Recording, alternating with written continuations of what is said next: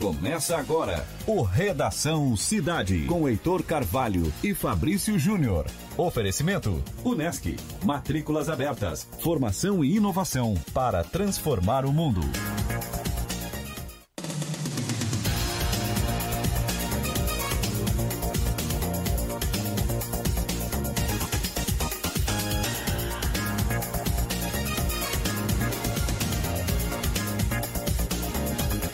Olá, muito boa tarde a você que está ligado na rádio Cidade em Dia. Boa tarde para você também que nos acompanha através das nossas redes sociais, Twitter, Facebook, YouTube e Instagram. Hoje é terça-feira, dia 21 de janeiro de 2020 e estamos iniciando o programa Redação Cidade. E na edição de hoje vamos falar sobre Balneário Rincão. Pescadores reclamam da poluição do rio Araranguá. Sobre este assunto conversaremos com o presidente da colônia de pescadores de Balneário Rincão, João Piccolo. Falaremos também sobre o primeiro pit stop ecológico do ano, que será na próxima segunda-feira em Criciúma. Coleta de materiais inservíveis pela Fancri será realizada no bairro Mina União, das 9 às 16 horas. Sobre o assunto, conversaremos com a presidente da Fancri, Anne Kesselin Bittencourt. Além disso, no programa de hoje você acompanha tudo o que é destaque no sul catarinense com o Giro Regional. A situação do trânsito em tempo real você saberá com o repórter Marcelo Debona. A previsão do tempo é com o meteorologista Ronaldo Coutinho. No quadro Economia Sem Mimimi, você ouvirá dicas de economia com Richard Guinzani. O giro esportivo é com Heitor Carvalho. A operação técnica do programa é de Marcos Knaben.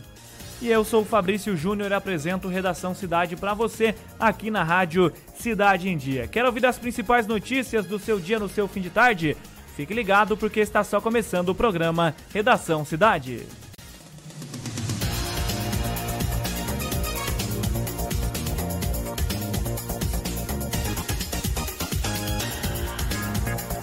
Agora são 17 horas com mais 5 minutos, 17 horas e 5 minutos. Estamos iniciando Redação Cidade desta terça-feira, 21 de janeiro de 2020. Já estamos aí no ano de 2020 e praticamente no final do primeiro mês. Que bom ter você aí na audiência, que bom ter você conectado com a gente aqui na rádio Cidade em Dia. Temperatura neste momento no sul do estado de Santa Catarina, especificamente na cidade de Criciúma, os termômetros apontam a temperatura na casa dos 27 graus. Daqui a pouco vamos saber mais informações da previsão do tempo com Ronaldo Coutinho. Daqui a pouco teremos também no quadro Economia Sem Mimimi o Richard trazendo dicas de economia, o Vânio Bosley falando sobre política e, é claro, que o Heitor Carvalho fala sobre esporte aqui dentro do Redação Cidade.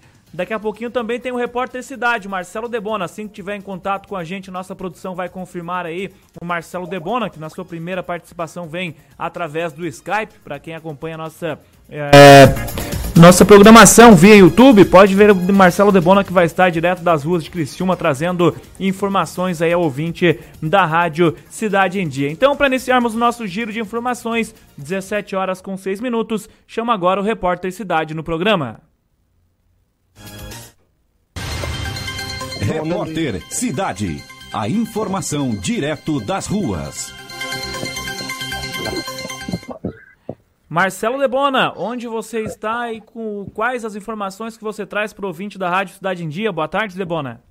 Boa tarde, Fabrício. Boa tarde a todos, a todos que estão ligados na Rádio Cidade em Dia. Eu estou aqui na rua Marcos Rovares, no trecho entre as ruas Marechal Dodório e Domingos Darós. Esse trecho aqui, o estacionamento rotativo foi, foi entrou em vigor aqui, essa anteontem, ontem? Ontem. Ontem. Estou aqui com o Frank Bess Fontana, ele que é coordenador de estacionamento rotativo de Criciúma. Entrou então em vigor aqui o estacionamento rotativo, foi ampliado aqui e entrou em vigor ontem então a cobrança do estacionamento rotativo aqui. Boa tarde, Frank. Boa tarde a você e a todos os seus ouvintes. Nesses primeiros dias aqui, está sendo feito mais orientação? O pessoal já está cobrando? Como é que funciona? Isso, começou desde ontem já a cobrança aqui nesse trecho da Floriano da Marcos Rovares. Uh, neste primeiro momento, apesar de já estar tá tendo cobrança, a gente está fazendo uma orientação para o pessoal e aqueles uh, na, efetivamente que a gente vai fazer uma cobrança maior a partir de segunda-feira da semana que vem. Neste momento, os, os agentes de trânsito eles estão orientados a não notificar os veículos que estão nessa rua.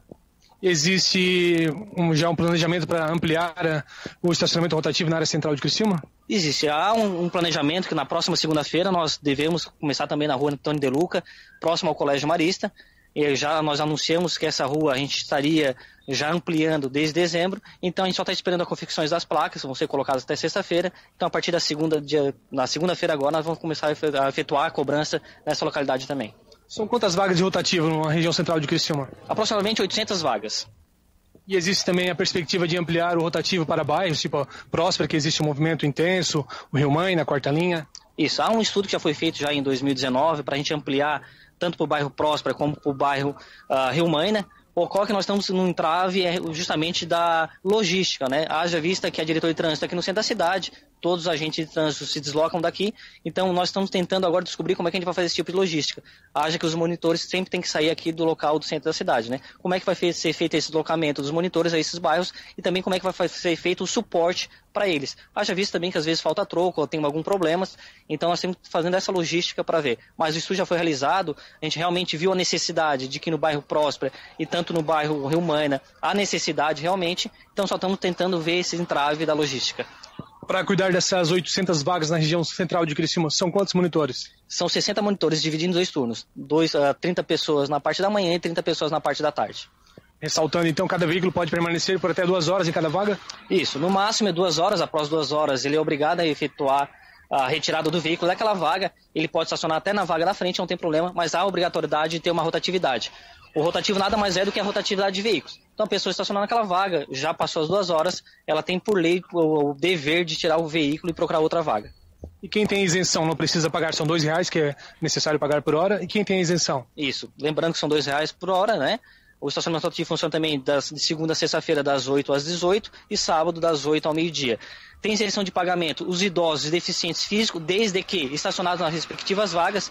Então, ocorre, se ele estacionar em uma vaga normal, que a gente chama assim, ele é obrigatório efetuar o pagamento, mesmo que aquela vaga dele já esteja ocupada, ele pode procurar uma outra rua que tem uma vaga. Né? Mas nas vagas respectivas eles estão isentos de pagamentos. Também estão uh, outras policiais, viaturas, esses já estão de praxe e estão isentos, né? E esses veículos eles precisam estar identificados, tem que estar no painel a identificação? Isso. Tanto idoso como deficiente, eles têm que estar com, né, com uma plaquinha. Eles podem vir até a diretoria de trânsito da cidade de Criciúma é, de forma gratuita, não precisa pagar nada, basta levar a sua carteira de motorista e o documento do veículo, que vai ser emitido na hora. Então, com essa plaquinha, você bota na frente do carro, ali no para-brisa do carro ali, e está isento de pagamento. Ela é específica para o proprietário do veículo ou alguém que tenha, tipo, um filho com necessidade especial ou um pai idoso que precisa locomover com ele várias vezes em médico, ele também tem direito? Não, não, tem que, tem que demonstrar essa necessidade, né? Se o proprietário do veículo for um idoso, ele já tem, já tem isenção. Até se for deficiente, lógico, né? Mas se for o pai ou a mãe, tem que vir aqui trazer um atestado comprovando que essa pessoa precisa de necessidade e que ela não tem como dirigir e que é um acompanhante que faz isso. Daí é o veículo que está isento, né? Na verdade, não é a pessoa. A gente diz que o veículo fica isento daí. Então, comprovando a necessidade, pode ser feito? Pode ser feito, sim. Obrigado, Frank, pelas informações. Estamos à disposição, qualquer coisa. Repórter Cidade, Marcelo Debona, conectando você à informação. Obrigado. Aí, portanto, Marcelo Debona conectando o ouvinte da Rádio Cidade em Dia a informação e trazendo informações aí direto das ruas de Criciúma. O Ministério Público de Minas Gerais denunciou nesta terça-feira o ex-presidente da Vale e mais 15 pessoas e também as empresas Vale aí pelo crime de homicídio doloso, aquele em que há intenção de matar. A Força Tarefa, que investiga o rompimento da barragem é, da Vale em Brumadinho, distribuiu a denúncia para a Justiça ainda nesta manhã. A barragem da mina do, do Córrego do Feijão, que se rompeu aí há quase um ano atrás, no dia 25 de janeiro de 2019, deixando 270 vítimas. Destas, 259 foram identificadas pela Polícia Civil de Minas Gerais e os bombeiros então procuram 11 desaparecidos na maior operação de buscas do país. Em nota, as empresas da Vale acabaram afirmando que estão oferecendo cooperação às autoridades e instituições no Brasil e também na Alemanha, no contexto das investigações em andamento. Então, esta situação aí da Vale, Ministério Público de Minas Gerais acabou denunciando o ex-presidente da Vale, mais 15 pessoas e também as empresas responsáveis por essa situação pelo crime de homicídio doloso, aquele em que há a intenção de matar. Notícia que ganha destaque no cenário nacional nesta terça-feira. Mesmo sem ter sido investigado ou indiciado, o jornalista Green, Glenn Greenwald, do site The Intercept, foi denunciado nesta terça-feira pelo Ministério Público Federal na Operação Spoofing, que investiga invasões de celulares de autoridades. A denúncia cita crime de associação criminosa e crime de interceptação telefônica, informática ou telemática sem autorização judicial com objetivos não autorizados em lei o Intercept publicou em 2019 conversas atribuídas ao então juiz federal e atual ministro da Justiça, Sérgio Moro, e a procuradores da Operação Lava Jato. Segundo o site, Moro orientou ações e cobrou novas operações dos procuradores, o que para a Intercept evidencia a parcialidade do então juiz. Investigações da Polícia Federal mostraram que os celulares de autoridades haviam sido hackeados. Um dos investigados, o hacker Walter Delgatti Neto afirmou então em depoimento que repassou é, o conteúdo das conversas a Glyn. Uma liminar do ministro Gilmar Mendes, do Supremo Tribunal Federal, concedida em 2019, determinou que o jornalista é, não fosse investigado. O Ministério Público Federal informou que Glyn não foi investigado, mas que indícios contra ele surgiram a partir das apurações sobre os hackers. Por isso, segundo o MPF, ele foi denunciado mesmo sem ser investigado. Ainda de acordo com o Ministério Público Federal, Glyn auxiliou, orientou e incentivou o grupo de hackers suspeito de ter invadido celulares de autoridades durante o período em que os delitos foram cometidos. Este fato que também, obviamente, ganha destaque no cenário nacional, é trazido aí pelo portal G1 e que certamente vai repercutir nas próximas horas e nos próximos dias. O Glenn Greenwald acabou sendo então denunciado nessa situação por ter pelo Ministério Público sobre a invasão de celulares de autoridades. Um fato aí que chama atenção no cenário nacional, repercutiu muito quando acabou acabaram vazando informações, conversas, enfim, do então juiz e agora ministro Sérgio Moro e também de outras autoridades. E agora a situação pro, para o Glenn Greenwald acabou se complicando. Este fato aí que também é trazido nos principais é, portais de notícias e, é claro, nos principais veículos do Brasil. 17 horas com 15 minutos. Agora sim, lembrando que você pode participar com a gente no nosso WhatsApp 991564777 991564777. Este é o telefone para você interagir aqui dentro da nossa programação. E é claro que por aqui também você pode participar no nosso canal no YouTube, inclusive estamos ao vivo aí com a nossa transmissão via YouTube, youtube.com/barra rádio Cidade em Dia e por que não no Facebook, facebook.com/barra rádio Cidade em Dia. Por estes, por estas plataformas você pode acompanhar a nossa programação, ficar bem informado e é claro interagir aí com os nossos comunicadores, inclusive agora dentro do programa Redação Cidade. Então, é uma dica para você acompanhar as principais notícias do seu dia aqui dentro do Redação Cidade. Então, participe dessas ferramentas do nosso, como por exemplo, nosso canal no YouTube, no Facebook e também, é claro, nosso Instagram. Quero ouvir as principais notícias, ficar por dentro de tudo o que é destaque na nossa programação, acompanhar os bastidores aí da Rádio Cidade em Dia e é claro que você pode acompanhar isso no nosso Instagram, arroba Rádio Cidade em Dia. Este é o endereço para que você participe dentro da nossa programação. Daqui a pouquinho a nossa produção vai entrar em contato aí com o Ronaldo Coutinho para trazer informações da previsão do tempo. Aqui dentro da Rádio Cidade em Dia, o Coutinho já falou que teremos possibilidade de chuva. No dia de ontem ele falou que a possibilidade de chuva ah, estava prevista para a próxima quarta-feira, ou seja, no dia de amanhã e também na quinta-feira. Será que a situação mudou? Será que podemos já ter chuva aí nesta terça-feira nublada no sul do estado de Santa Catarina. Daqui a pouco o Ronaldo Coutinho traz essas informações para a gente aqui na Rádio Cidade em Dia. Além disso, temos uma entrevista agendada com o seu João Piccolo, ele que é o presidente da colônia de pesca de Balneário Rincão, porque os pescadores têm reclamado aí de uma poluição no rio Araranguá que estaria afetando a pesca dos pescadores em Balneário Rincão. Então daqui a pouquinho também o seu João Piccolo fala com a gente no programa. Enquanto isso, vamos trazendo notícias que são destaque no cenário nacional.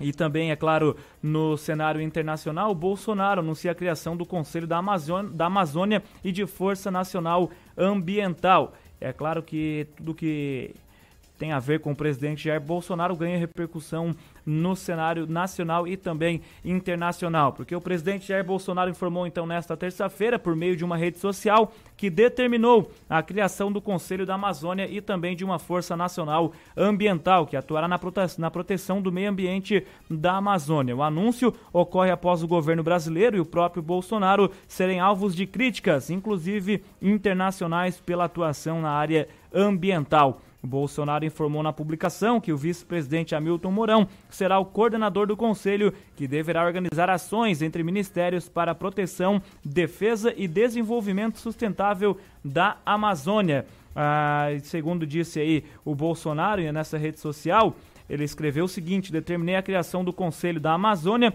a ser coordenado pelo vice-presidente General Mourão. Isso deve ter sido aí no Twitter, utilizando a sua própria estrutura e que terá por objetivo coordenar as diversas ações em cada ministério voltadas para a proteção, defesa e desenvolvimento sustentável da Amazônia. Foi assim que escreveu o presidente Jair Bolsonaro, acrescentando que Dentre outras medidas determinadas está também a criação de uma Força Nacional Ambiental, à semelhança da Força Nacional de Segurança Pública, voltada para a proteção do meio ambiente da Amazônia. Mais tarde, nesta terça, Bolsonaro informou, após uma reunião ministerial no Palácio da Alvorada, que o ministro da Economia, Paulo Guedes, deu sinal verde para a criação da Força Nacional ambiental. O presidente, contudo, não informou o custo para a criação da força. Bolsonaro afirmou ainda que Mourão é a melhor pessoa para dar detalhes sobre a força e também o Conselho. Então, mais uma situação que ganha repercussão no cenário nacional. Bolsonaro anunciando a criação de um Conselho da Amazônia e de Força Nacional Ambiental, que será coordenada pelo vice Hamilton Mourão. Agora são 17 horas com mais 20 minutos. É hora e vez da previsão do tempo aqui no Redação Cidade. Clima na cidade. Tudo sobre o tempo.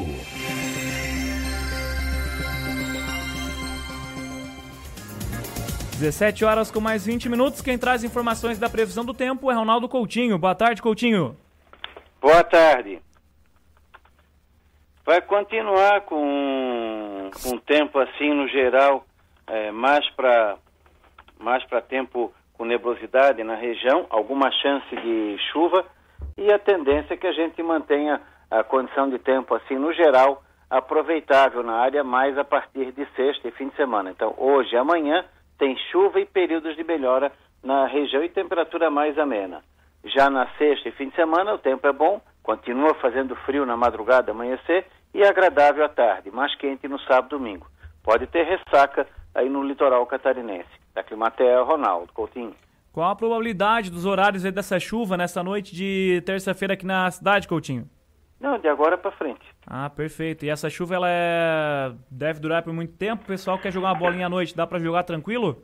Olha, acredito que sim. Não é aquela chuva demorada, demorada, mas se ela chegar ali pelas 5 e meia, 6 horas, Aí já começa a demorar um pouquinho mais para sair. Deixa eu ver onde é que ela está agora. Vamos ver se vou salvar a bola. Ó, já ao uhum. sul de Criciúma já tem chuva. Ah, Pode ser que a hora que começar ela vá até umas 7, 8, mais ou menos. Uhum. Tá certo. Final de semana no litoral, Coutinho, a previsão do tempo é colaboradora com aqueles que querem aproveitar aí praia, lagoa na região? O problema na praia é a possibilidade de ressaca e maré alta. Aham. Uhum. Mas as temperaturas ficam em que média, mais ou menos? Ah, não, durante o dia fica quentinho, não é calor de verão, mas suficiente para o pessoal aproveitar a praia. De manhã cedo, frio. Tá certo. Muito vento?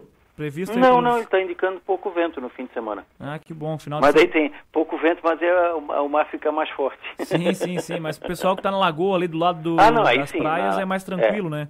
Em área de lagoa, aproveita bem. Pois é, porque esse final de semana aí foi um fim de semana de muito vento na beira-mar e a maré alta também, e aí acabou atrapalhando um pouco é, o pessoal que estava no é. mar e na lagoa também, né?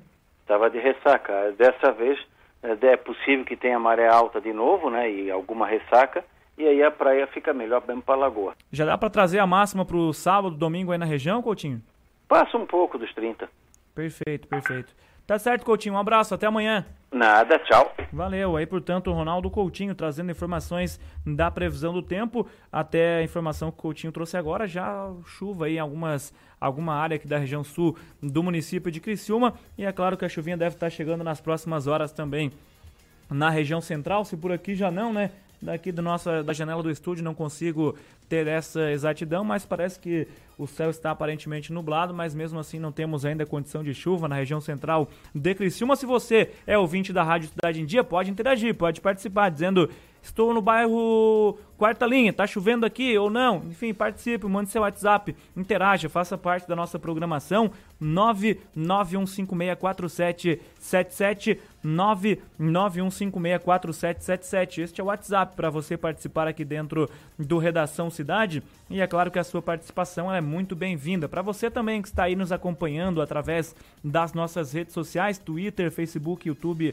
e Instagram, transmissões ou transmissão ao vivo no YouTube e também no Facebook. Deixe seu recado, deixe seu comentário, seu like, compartilha, enfim, faça parte, interaja com a nossa programação aqui na Rádio Cidade em Dia. 17 horas com mais 24 minutos. Lembrando a você que daqui a pouco temos informações de economia, informações de política. O Vânio Bosley sempre atento, sempre trazendo estas informações aqui dentro da nossa programação. E conversaremos também daqui a pouquinho com o pessoal da Fancri, porque na semana que vem teremos o primeiro pit stop na cidade de Criciúma. E aí o pessoal já vai se preparando para levar alguns materiais e colaborar também com esta campanha da Fancri. Por isso, daqui a pouco, a presidente Anne Kesslin Bittencourt fala com a gente aqui dentro da programação do Redação Cidade.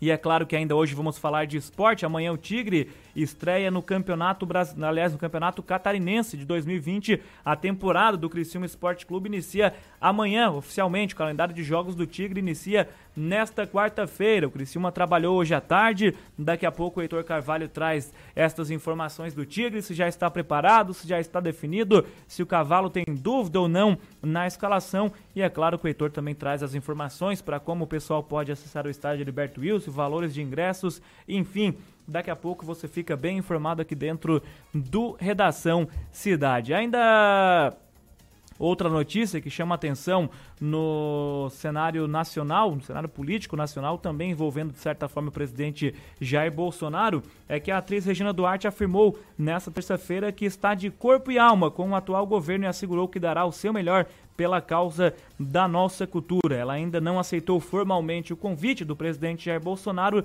para assumir a Secretaria Especial da Cultura. A atriz fez publicações sobre o convite em sua conta em uma rede social e ela foi convidada então por Bolsonaro para assumir a secretaria no lugar. É do dramaturgo Rodrigo Alvim, demitido aí após a repercussão negativa de um discurso com frases semelhantes às usadas por Joseph é, um, do, um, dos ministros da propaganda do governo de Adolf Hitler na Alemanha nazista. Então, esse fato repercutiu muito nesta semana. E nas publicações na rede social, Regina Duarte disse que aceitou um período de noivado com o governo Bolsonaro. Nesta quarta-feira, ela virá a Brasília para conhecer a estrutura da secretaria. Ela diz o seguinte: ela publicou em uma rede social: Tô de corpo e alma com esse governo, vocês já sabem, apaixonada como sempre pelo meu país louca para contribuir com a produção da alegria e felicidade geral. Me entrego ao que Deus e o destino reservaram para mim. Muito grata pela confiança de todos. Vou, como sempre tenho feito,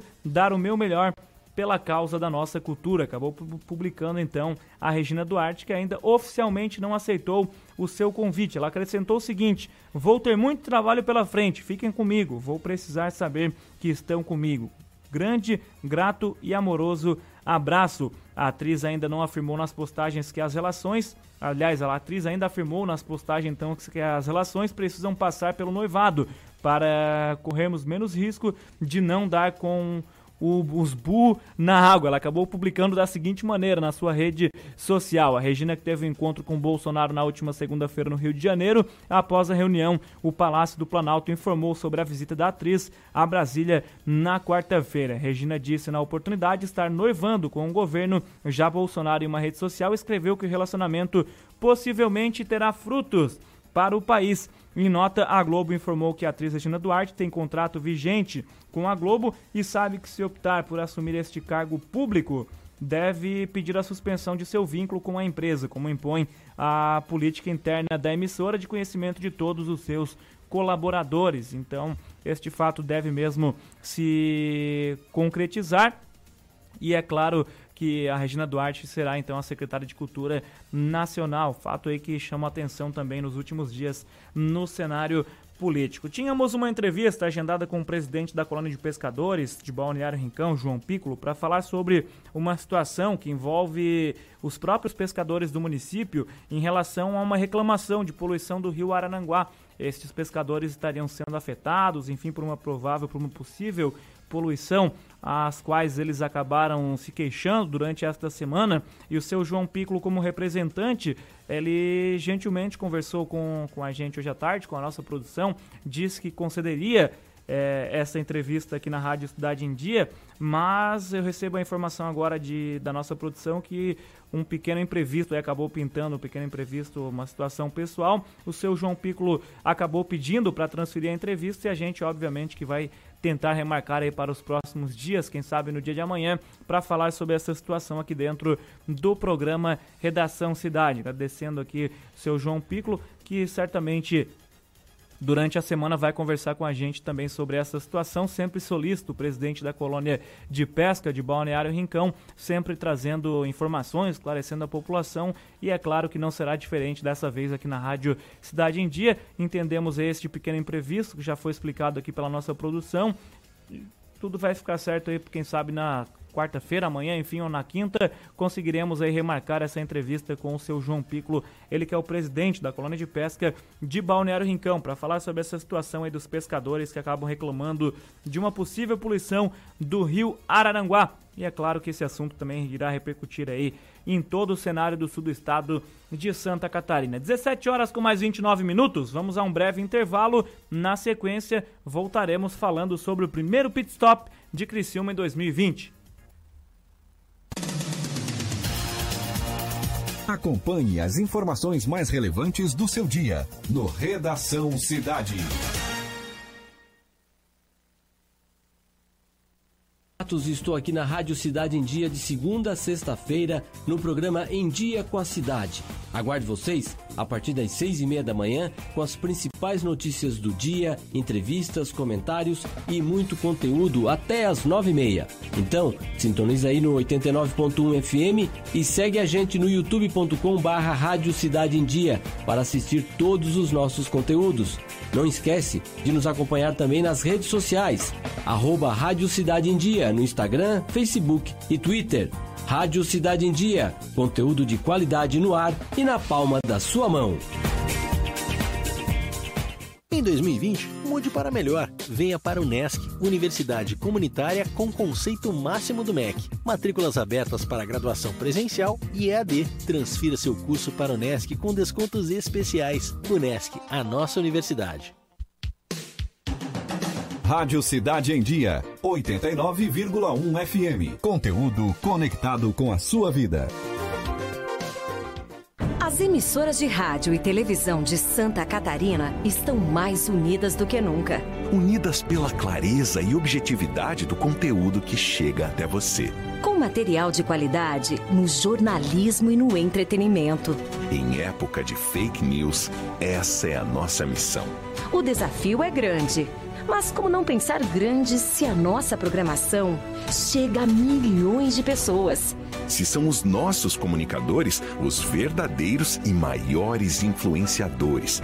Por isso, estamos lançando um grande movimento para promovermos mudanças no jeito que se faz comunicação, em todos os meios. Participe, mas venha pensando grande. Grande como o futuro que todos nós queremos grande como Santa Catarina. Pense grande, pense rádio, pense TV. Um movimento da Acaerte. Adicione a Rádio Cidade em Dia no WhatsApp 99156 4777. Desperte a sua empresa para o mundo digital. Com gerenciamento de redes sociais e geração de conteúdo online, a Time Marketing Digital torna o seu negócio um case de sucesso. Através de um planejamento estratégico, você conquista novos clientes e potencializa suas vendas. Não perca mais tempo. Seja Digi, seja Time. Entre em contato 48 30 45 17 17.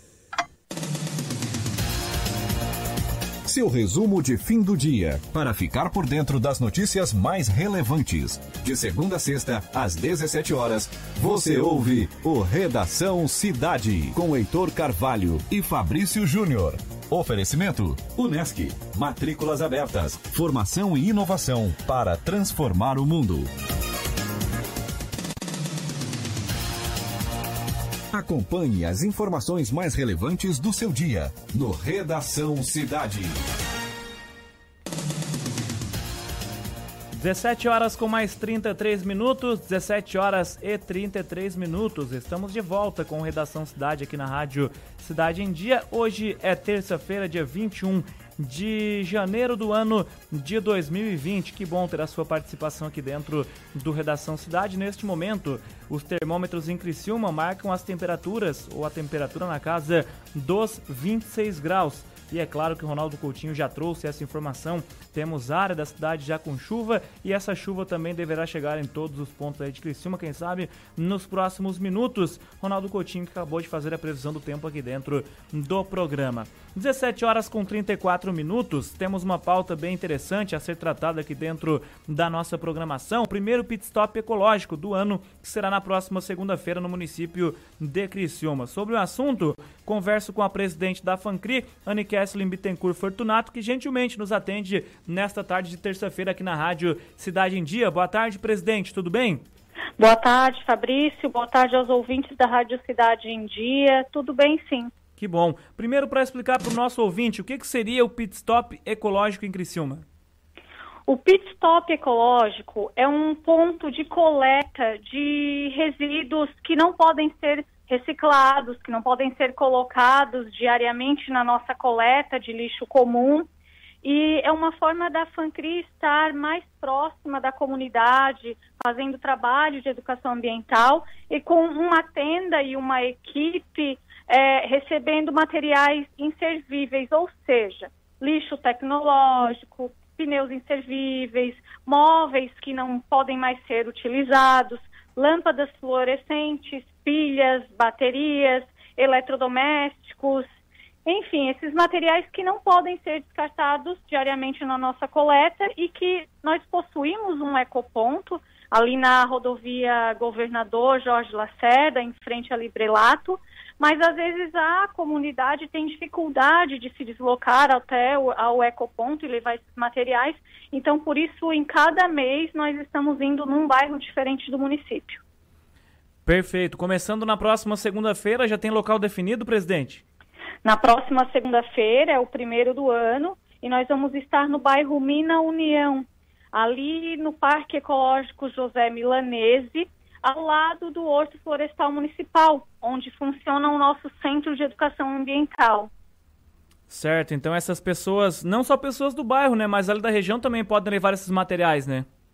Sim, todos que moram ali próximo e que e que se for mais fácil, se facilitar levar os materiais ali e não levar no ecoponto, qualquer pessoa pode levar desde que sejam esses materiais que não são recolhidos diariamente pela coleta de lixo comum ou pela coleta seletiva. Certo. Esse pit stop ecológico, ele já tem uma programação agendada? Será semanal, mensal? Como é que vai funcionar, presidente?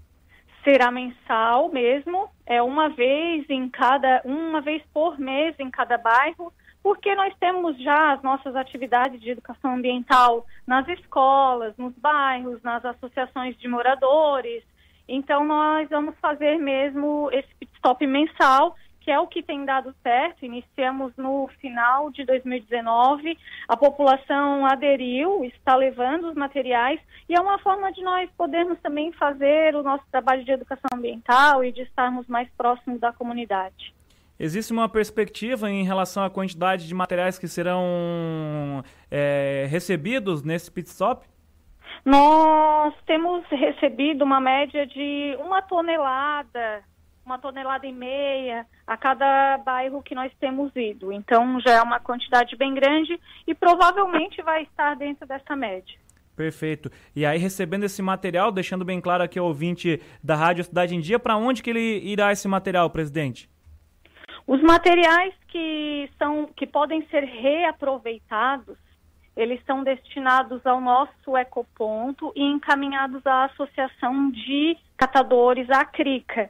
O que eles vão conseguir revender são encaminhados para eles.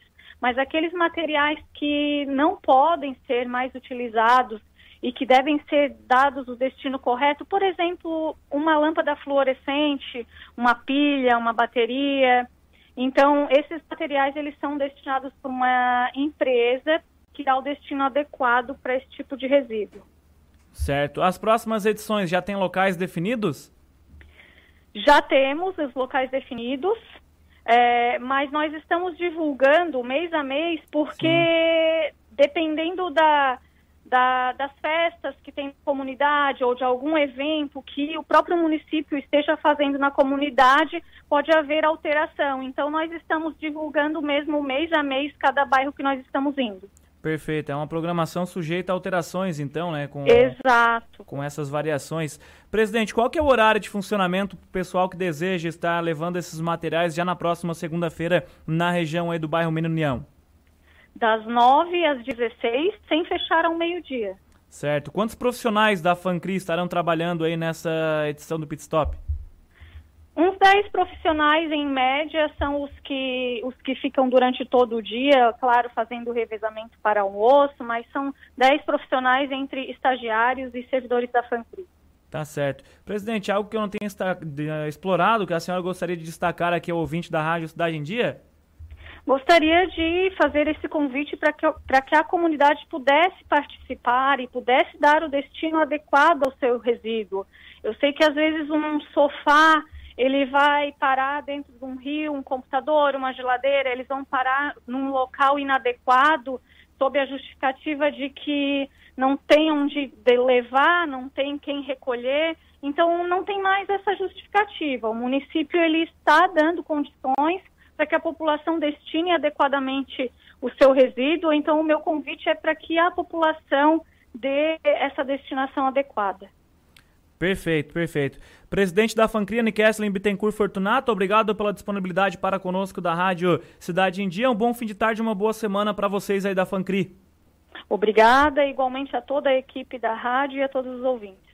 Tá aí, portanto, então, a presidente da Fancria, Kesslin Bittencourt, falando sobre este primeiro pit stop ecológico do ano que será realizado na próxima segunda-feira na região do bairro Mina União, aqui na cidade de Criciúma. Um abraço para o meu amigo Francisco Mota, lá de Pompéu, em Minas Gerais, está sempre acompanhando a nossa programação. O Chico, que faz um grande trabalho também com crianças, adolescentes, enfim, em Minas Gerais e sempre aí acompanhando os nossos trabalhos pelas redes sociais. Um abraço para o nosso amigo Francisco Mota, o Chico, sempre interagindo aí com a gente aqui de Criciúma através das redes sociais e sempre, é claro, ligado na nossa programação. E para você também que nos acompanha, você que está sintonizado na Rádio Cidade em Dia, através do nosso FM 89,1 ou ainda mesmo pelas nossas redes sociais, Twitter, Facebook, YouTube e Instagram. Agora são 17 horas com mais 41 minutos vamos falar de economia aqui no programa. Quem traz dicas de economia no programa Redação Cidade é o Richard Guizani.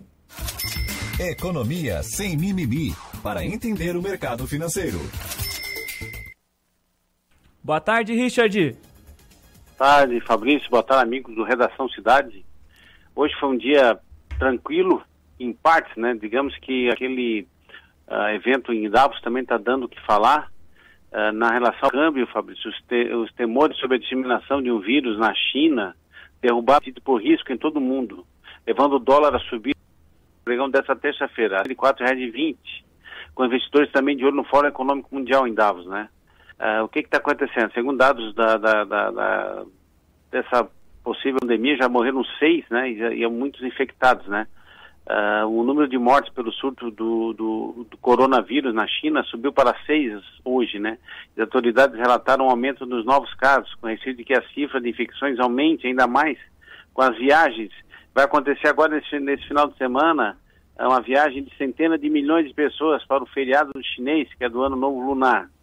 Além da óbvia preocupação com a saúde da população na região, né, e também global, os mercados adotam cautela, especialmente na China, tendo em vista potenciais impactos na atividade econômica, né. Os investidores também estavam atentos ao Fórum Econômico Mundial em Davos, marcados por, por falas preocupantes dos presidentes dos Estados Unidos, Donald Trump, que afirmou que, as, que a maioria da, das tarifas será mantida na segunda fase de negociações comerciais com a China. É, a fala de Trump, Fabrício, amigo da redação uh, Cidade, vem na esteira da assinatura da fase 1 do acordo comercial que marcou um passo importante para a resolução da guerra comercial entre as duas maiores economias do mundo, que abalou os mercados internacionais por 18 meses. A máxima do dia, o dólar interbancário tocou uh, os R$ 4,20 uh, 20 centavos, patamar mais alto desde 5 de dezembro do ano passado, Fabrício. O Ibovespa, a Bolsa Paulista, acompanha o viés negativo dos mercados no exterior nesta terça-feira, um dia após o Ibovespa renovar máximas históricas com as ações da, da companhia Ering entre as destaques de baixa catarinense, né? Desabando em mais de 10% após o desempenho das vendas no quarto trimestre decepcionar investidores. Wall Street, que retorna no, está retornando no final de semana prolongado, né? Porque foi feriado ontem, né? Também abriu em queda. Investidores também estão atentos ao, a, a, ao que está acontecendo uh, na Suíça, né? Uh, e o Brasil está sendo representado pelo ministro da Economia, Paulo Guedes, que, entre outros comentários, disse que o Brasil vai abrir compras do governo a estrangeiros que a economia poderá ter crescimento de 2,5% esse ano, meu amigo. Essa situação em Davos está chamando muita atenção, né, Richard, na área política, né? Sim, todo mundo está voltado uh, uh, para o que está sendo acontecendo lá, né? E a gente está vendo dois viés né, da ideia, né? Uh, um, um, um, um, viés mais conservador e, e, liberal da tendência da economia, né? E outro viés mais que chama de pode ser ideológico né, em relação à questão do clima e, e também está movimentando bastante uh, gente para lá, né? Então lá, lá deve ter desse, nesse evento mais de 3 mil pessoas entre autoridades, uh, representação governamental, de empresas também que estão participando desse, desse evento. Tá certo. Um abraço, Richard. Até amanhã. Obrigado, meu amigo. Um abraço. Até amanhã. Valeu. Richard Guinzani sempre trazendo dicas importantes na área de economia aqui no Redação Cidade. Um abraço para o Richard Guinzani, sempre participando com a gente aqui da nossa programação e, é claro, mantendo você, ouvinte da Rádio Cidade em Dia, informado. Nesta terça-feira, a FECAM, juntamente com as três associações de municípios da região sul de Santa Catarina, que são a MESC, a Amurel e também a ANREC, apresentou o laudo encomendado pelo sistema FECAM sobre o edital de pedágio da BR-101 Sul. Com base no laudo, foi protocolada representação no TCU na última semana e ainda será encaminhada para o Ministério Público Federal. Nas próximas horas, nas próximas horas a ação judicial será protocolada. É a informação que a gente recebe no momento aí do pessoal que está acompanhando essa situação. E é claro que ao decorrer do programa e também do, da nossa programação, vamos estar falando sobre este caso em relação aí dos pedágios, das praças de pedágio aqui no sul do estado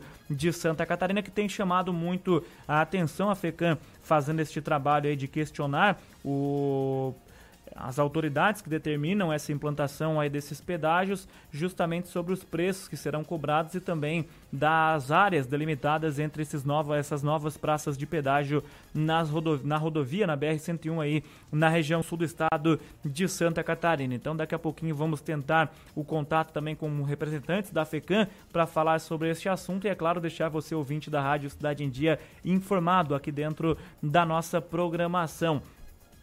Lembrando mais uma vez, né, que você pode participar com a gente, nosso WhatsApp 991564777 99156 4777. Este é o telefone para você participar interagir com a gente dentro da nossa programação. Ponto de vista é sempre política, e é claro que quem traz informações de política aqui dentro do programa é Vânio Bosley, ele que é o cara mais informado, um dos mais informados da política no estado de Santa Catarina, e agora o Vânio Bosley traz informações de política no quadro Ponto de Vista.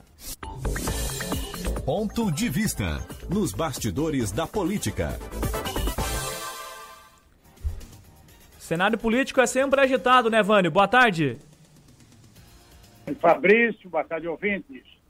Olha, é o seguinte, antes de falar diretamente de política, Ontem nós falamos aqui no redação Isso. sobre aquela decisão da FECAM de judicializar contra o governo federal, a NTT, o processo edital de licitação para implantação de praças de pedágios no trecho sul da BR-101, que vai de Paulo Lopes, aqui na Grande Florianópolis, até o município de São João do Sul, no extremo sul de Santa Catarina. Bem, agora à tarde, o presidente da FECAM, Juarez Ponticelli, que é também prefeito de Tubarão, ele apresentou a banca de advogados da capital que vai formalizar, vai acompanhar esse processo na justiça. Principalmente sobre o valor ah, colocado no edital para a cobrança nas quatro praças de pedágio aqui da região sul de Santa Catarina. Para ter ideia, atualmente numa praça que existe aqui no município de Paulo Lopes, na região da Grande Florianópolis, em direção ao sul do estado, o valor da tarifa para automóveis é de R$ 2,70. A decisão da NTT em relação a essas quatro novas praças de pedágio coloca o preço, o valor do pedágio de R$ 5,90 para o mesmo tipo de veículo. Segundo o presidente da, da FECAM, ele diz que nem ele, nem a FECAM, claro, nem os prefeitos da região sul, que estavam presentes na reunião, estão contra a, a privatização das rodovias, sejam federais ou estaduais ou municipais até. Agora, o que ele não, é, não argumenta que não dá para segurar é o valor de um pedágio tão grande numa rodovia que já está duplicada, legalmente pronta, e a, realmente a concessionária vai apenas fazer a implantação das praças de pedágio e também né, manter, fazer a manutenção da estrada. Vale lembrar que o leilão da, da concessão do trecho sul da BR-101 está marcado para o dia 21 de, do mês que vem na Bolsa de Valores de São Paulo. Então, é agora na Justiça Federal, além da Justiça Federal, o AFECAM entrou com ações também, denúncias junto ao Ministério Público Federal, Ministério Público de Santa Catarina e, claro, consequentemente, a Justiça Federal. Bom, o fato político de hoje continua sendo o silêncio né, do governador Carlos Moisés em relação a denúncias que vêm aparecendo aí na imprensa, nas, nas redes sociais, por integrantes até do seu próprio partido, PSL. O governador, no caso mais, mais forte, acerca do impeachment, ainda não se declarou publicamente em relação ao pedido de impeachment, nenhum, nenhum integrante do seu primeiro escalão, com assento no centro administrativo, se manifestou até agora, a não ser, na semana passada, uma nota de esclarecimento pela Associação dos Procuradores de, do Estado, foi colocada contra o pedido de impeachment. Agora, o governador realmente já voltou ao trabalho na segunda-feira, ontem, mas ainda não se manifestou nem em sua rede social, como é costume, também nem através de qualquer integrante do primeiro escalão. Bom, a primeira aparição publicamente do governador Carlos Moisés vai ser exatamente aí no sul do estado.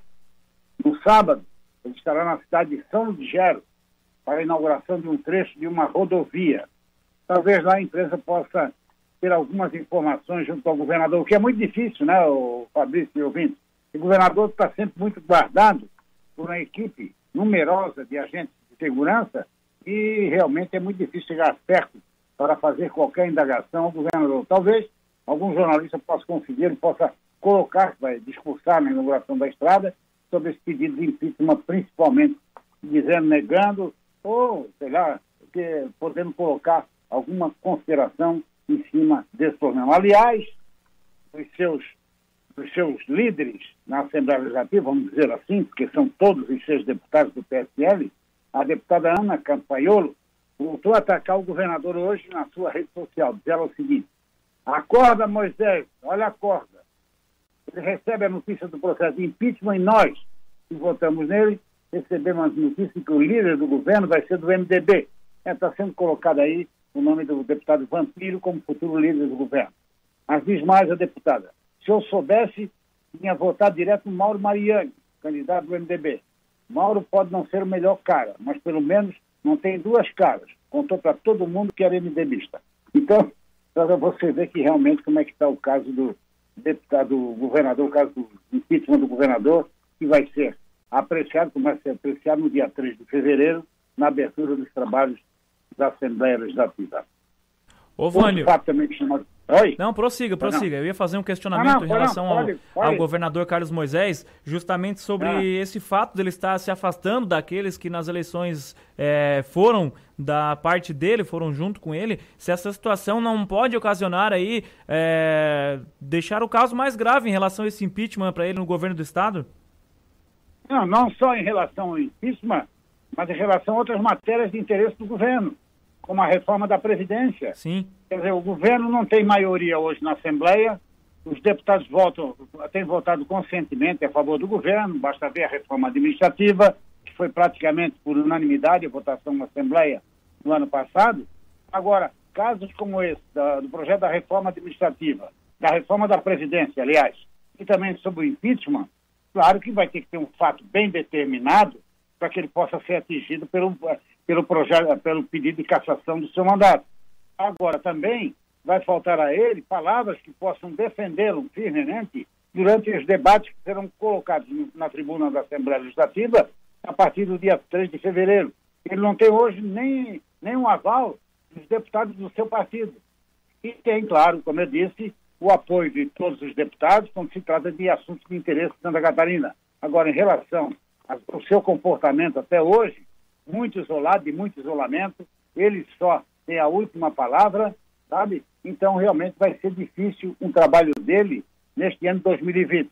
Se 2019 foi praticamente o ano de lua de mel do governo, que assumiu em janeiro, agora realmente ele enfrenta dificuldades expressivas para colocar o, o seu projeto de governo em dia, né? ou então é, o projeto de governo eh, dando aí resultados favoráveis a Santa Catarina. A começar pelo, pelo comportamento dele em relação ao presidente da República. Né? Ele foi votado, foi eleito naquela onda Bolsonaro e hoje está desligado completamente, não apoia o presidente da República, onde realmente os governadores, prefeitos, todos os administradores públicos vão sempre em Brasília em busca de recursos exatamente pedir apoio do Palácio do Planalto ou do próprio presidente da República. Pois é, e essa situação ainda do governador vai gerar um certo transtorno ainda ao estado de Santa Catarina. Algo mais, Vânio? Olha, só dizer que realmente o deputado federal Daniel Freitas, do PSL, pode ser enquadrado realmente na Lei Maria da Penha. O processo já foi aberto, o inquérito, embora ele tenha negado que tenha agredido a sua esposa, mas há um BO registrado na delegacia de Criciúma e realmente agora ele está, ele está realmente sendo enquadrado na chamada Lei Maria da Penha, que envolve pessoas que eh, pratiquem agressões físicas ou também morais contra principalmente as mulheres. É isso aí, Fabrício. Tá certo. Um abraço, Vânio. Até amanhã. Um abraço, até amanhã. Até amanhã. Um abraço. Valeu. Aí, portanto, Vânio Bosley trazendo informações de política aqui dentro do Redação Cidade. Ao menos duas farmacêuticas iniciaram recolhimento de alguns lotes de medicamentos usados no tratamento de úlcera gástrica por conta de uma possível contaminação com substância de potencial cancerígeno. Nesta segunda-feira, a Medley anunciou o recall de lotes de remédios à base de cloridrato de ranitidina, que podem estar contaminados aí com uma substância que pode causar esse tipo de situação. Em dezembro do ano passado, a Axé também suspendeu a comercialização e a fabricação de medicamentos com este composto. A NDMA é uma molécula do grupo das nitrosaminas e segundo a Agência Nacional da Vigilância Sanitária, a Anvisa, elas são impurezas que ao longo que a longo prazo podem aumentar também o risco de câncer. A agência alertou ainda em um comunicado que esta impureza pode estar formada em laboratório durante a sintetização de alguns produtos à base de nitritos. Então, uma informação é na área de ciência e também de saúde que chama atenção no cenário nacional. Laboratórios brasileiros aí anunciando o recolhimento de alguns lotes de remédios aí com base de cloridrato de ranitidina por, por conter o risco de contaminação de uma substância que pode causar até câncer. Então, um fato na área da saúde que chama muita atenção no cenário nacional. O outro fato também que chama atenção na área da saúde é que um morador de Sorocaba morreu em decorrência de complicações causadas aí por uma febre hemorrágica. A informação foi divulgada pelo Ministério da Saúde já no dia de ontem. A pasta confirmou o caso de febre hemorrágica brasileira causada por contaminação aí do arenavírus. É a primeira vez em 20 anos que a doença é registrada no país. A vítima é um homem de 52 anos, morador do bairro Vila Carvalho. A Secretaria Municipal de Saúde de Sorocaba não divulgou o nome dele. De acordo com o Ministério da Saúde, o paciente começou a apresentar os sintomas no dia 30 de dezembro e foi atendido em três hospitais é, de Eldorado, no estado de São Paulo, Pariqueraçu, também no estado de São Paulo, além da capital paulista, e até morrer então por complicações da doença no Hospital das Clínicas da Faculdade de Medicina da Universidade de São Paulo no dia 11 de janeiro. Ele não passou aí por atendimento no município de Sorocaba. A princípio, segundo informações do portal G1, foram realizados exames para identificação de doenças como febre amarela, hepatites virais, leptospirose, dengue e também o Zika. No entanto, todos os resultados foram negativos. Ainda segundo o Ministério, o morador viajou para as cidades de Itapeva e Itaporanga, todas elas no estado de São Paulo, locais prováveis desta infecção.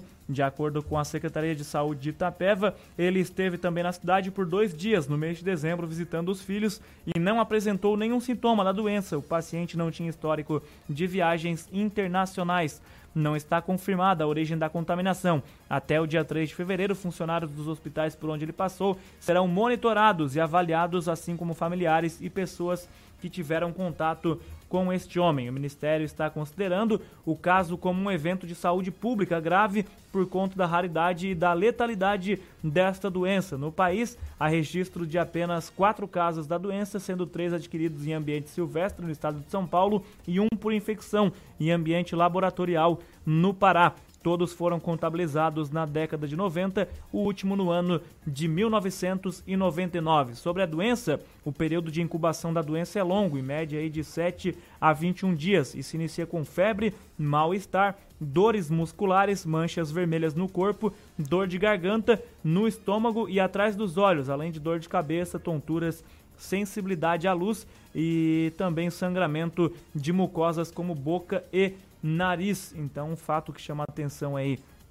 no cenário nacional, na área da saúde, este homem de 52 anos que teve morte confirmada pela febre hemorrágica, que pelo menos há 20 anos não existiam casos aí registrados no Brasil. Mais um caso que gera um certo alerta ao Ministério da Saúde, que está tratando também certamente este caso com muita seriedade e já está aí é, vendo as pessoas que estiveram próximas a este homem, funcionários de hospitais, enfim, familiares, para ter a certeza de que essas pessoas também não estariam contaminadas. Pontualmente 18 horas, vamos a um breve intervalo. Na sequência, o repórter Cidade, Marcelo Debona, volta trazendo mais informações aqui dentro do Redação Cidade.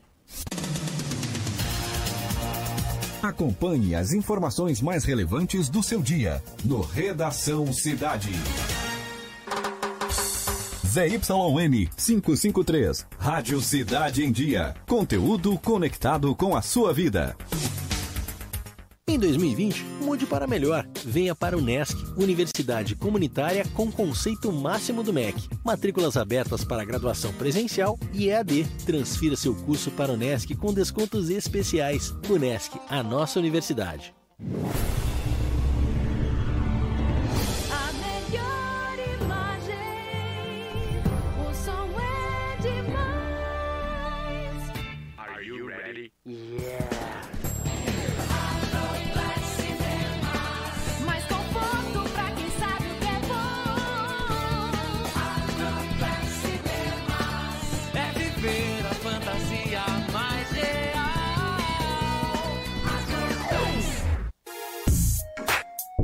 Acompanhe a Rádio Cidade em Dia nas redes sociais.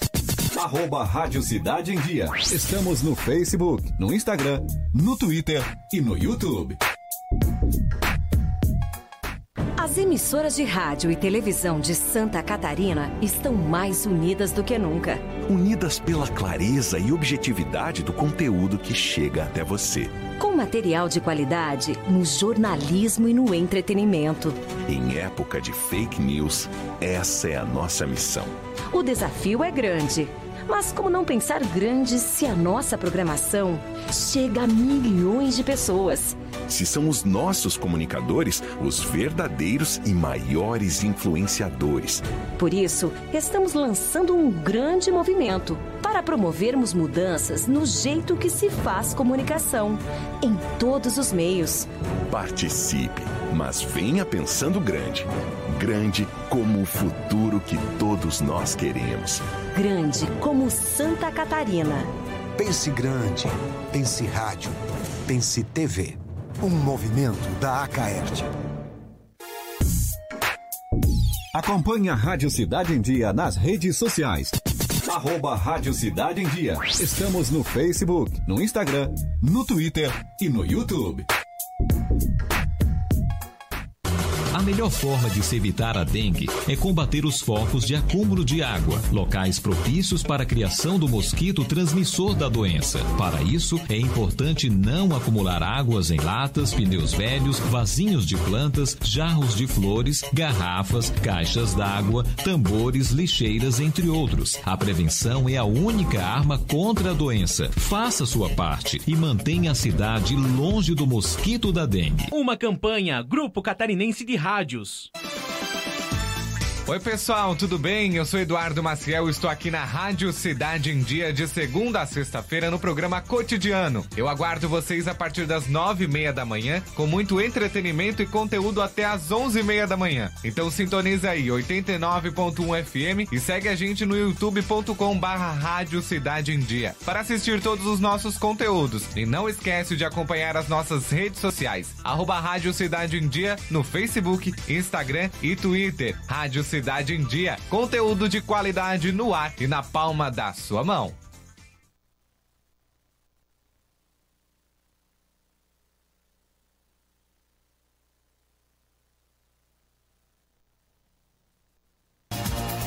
Acompanhe as informações mais relevantes do seu dia no Redação Cidade.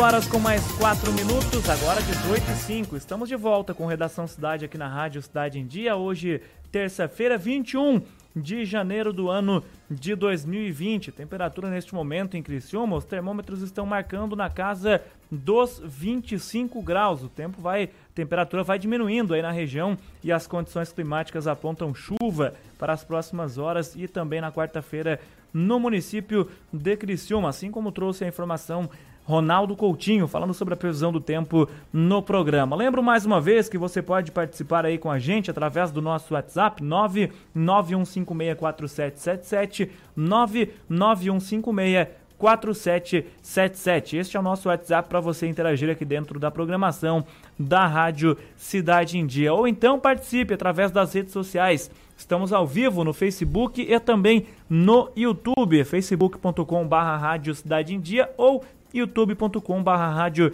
Cidade em Dia. Assim você nos acha, assim você participa da nossa programação e acompanha o programa Redação Cidade com imagens, inclusive, do estúdio da rádio Cidade em Dia. 18 horas e 6 minutos é hora e vez do Repórter Cidade no programa.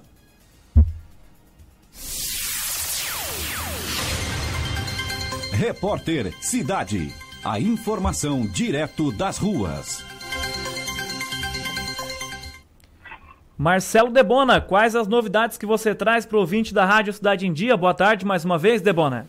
Boa tarde, Fabrício. Fabrício, no final da manhã desta terça-feira, por volta das 11 horas e 30 minutos, uma mulher que estava com uma criança de colo foi detida pela Polícia Militar após cometer um furto em um supermercado localizado na Avenida dos Imigrantes, no Rio Maina.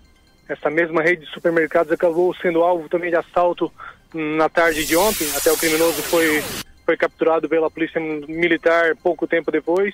E hoje essa mesma rede de supermercados teve um furto na região do Romaina, acabou gerando bastante repercussão ali, o pessoal viu bastante viaturas ali e uh, muita gente ficou querendo saber o que aconteceu e foi nada muito grave, foi um furto. Né?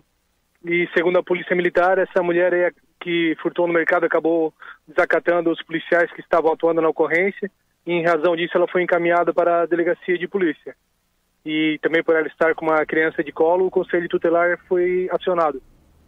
Essa foi uma informação da área de segurança que chamou bastante atenção na região de Romaina na manhã de hoje. E Fabrício, o Corpo de Bombeiros de Santa Catarina, divulgou nesta terça-feira um balanço parcial da Operação Verão 2019-2020, referente ao período de 12 de dezembro até 19 de janeiro, até esse fim de semana. Durante esses 39 dias de operação foram registradas 31 mortes por afogamento, sendo 20 em água doce e 11 em água salgada. A idade média das vítimas é de 28 anos. E das 31 mortes por afogamento, 30 foram de homens e uma de mulher. O número de mortes por afogamento, segundo o Corpo de Bombeiros, é igual ao registrado no mesmo período na operação realizada em 2018 e 2019. E tivemos somente aqui na região sul do estado cerca de 10 casos, né, Fabrício? Algo bastante preocupante. Tivemos o último caso até no, no fim de semana aí, na lagoa ali do Faxinal, mais um caso que nós tivemos na região sul do estado, recentemente. Fico alerta então pessoal aí, que com os dias de sol e calor aí vai pegar as praias aí, lagoas, rios, enfim, tomem bastante cuidado aí quando for para a praia aí, o, o lagoa, o rio, se banhar, que preste também atenção às bandeiras local, procure um local onde exista guarda-vidas, respeitem as bandeiras, a sinalização ali, tomem os seus cuidados para evitar que algo mais grave ocorra. Pois é, pois é. O, o Debona, essa, essa situação que chama atenção também na área de segurança pública, envolvendo a morte do, do, taxista, o pessoal nos pergunta aqui se já, se já temos alguma novidade, se esse homicídio foi elucidado aí por parte da Polícia Civil.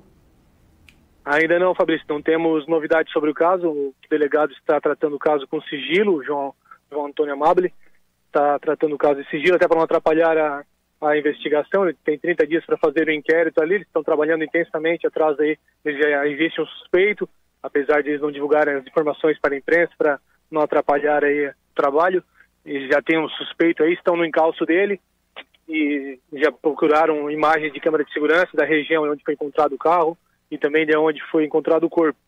Estão trabalhando então intensamente aí na busca pelo suspeito e para solucionar esse caso aí. Pois Mas é. até o momento não temos nenhuma atualização ou não temos nada que a gente possa divulgar, na verdade, né? Deve ter alguma atualização, mas que não pode ser divulgado no momento para não atrapalhar as investigações.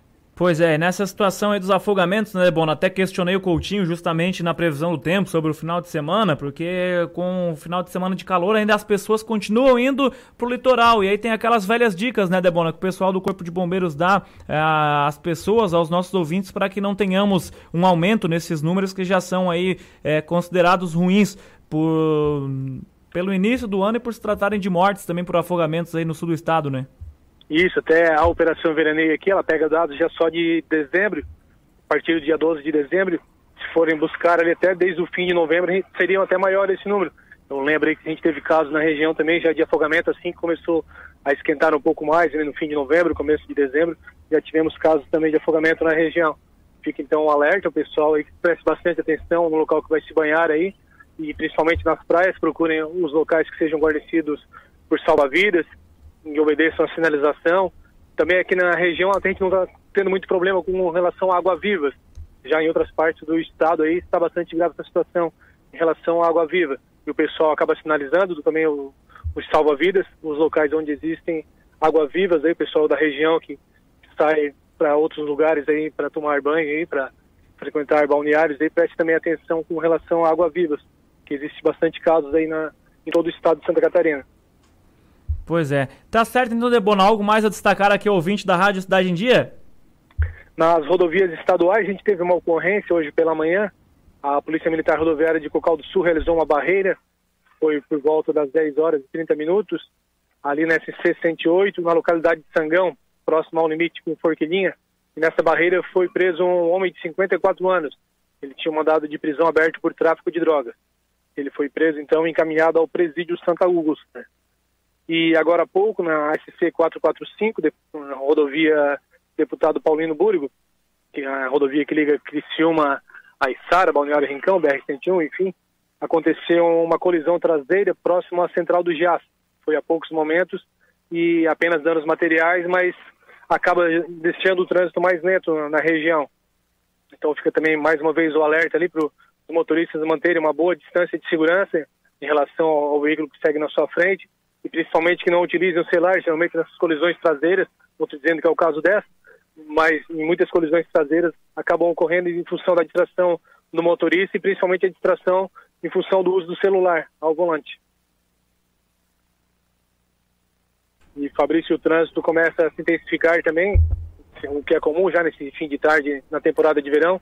Na SC 445, o movimento começa a ficar maior agora no sentido Criciúma Balneário Rincão. O mesmo ocorre na Via Rápida e a previsão é de filas né, naquele gargalo na chegada às lagoas, né, no limite entre Içara e Balneário Rincão, lá embaixo no acesso à Zona Sul, às lagoas. Sempre acaba ocasionando filas ali naquele gargalo aí, então é preciso paciência dos motoristas nesse fim de tarde e início de noite.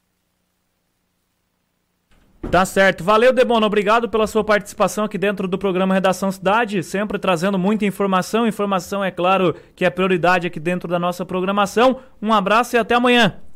Abraço, Fabrício. Até mais. Repórter Cidade, Marcelo Debona, conectando você a informação. Obrigado. Aí, portanto, Marcelo Debona, conectando o ouvinte da Rádio Cidade em Dia, informação com muitas informações, inclusive aí desta esse segundo giro do Marcelo Debona, que sempre traz informações das ruas de Criciúma e, é claro, na área de segurança pública. O Marcelo Debona atento a todas as situações aí que acontecem no sul do estado de Santa Catarina, sempre buscando essa informação com precisão e fazendo parte deste grupo de profissionais que compõem a Rádio Cidade em Dia, sempre com compromisso com o jornalismo. Não poderia ser diferente com o Marcelo Debona, que sempre busca estas informações. As inscrições do primeiro semestre de 2020 do Sistema de Seleção Unificado, o SISU, foram abertas na madrugada de hoje. O sistema permite que o estudante concorra a 237,1 1 mil vagas em universidades públicas de todo o país. Os estudantes podem se inscrever até às 23h59 do próximo domingo, dia 26. O prazo que antes se encerraria nesta sexta-feira, dia 24, foi prorrogado após erros nas correções das provas do Exame Nacional de Ensino Médio, que, de acordo aí com o ministro da Educação, o acabou afetando quase 6 mil candidatos, mas que foi corrigido antes da abertura das inscrições do SISU. Ah, logo após o INEP liberar as inscrições no site do SISU, estudantes relataram lentidão e dificuldades para se candidatar às vagas das universidades públicas. O G1, inclusive, que traz essa matéria, entrou em contato com o INEP, responsável pelo exame, para pedir um posicionamento sobre o caso. O Instituto informou que os esclarecimentos deveriam ser pedidos ao Ministério da Educação Procurado aí, o MEC acabou informando que às 12 horas que o sistema já havia sido restabelecido e que o problema era ocasionado pelo grande número de acessos simultâneos de usuários. No entanto, o G1 continuou encontrando lentidão e erro no acesso ao sistema por volta das 12 horas e 20 minutos. Por volta das 9 horas, o site não estava reconhecendo a seleção é, do um mecanismo aí que evita também ataques de robôs e candidatos também relataram aí que o site dava erro na seleção do curso. De madrugada, usuários reclamaram também nas redes sociais uma mensagem que surgia logo depois de cliquem no botão para fazer a inscrição.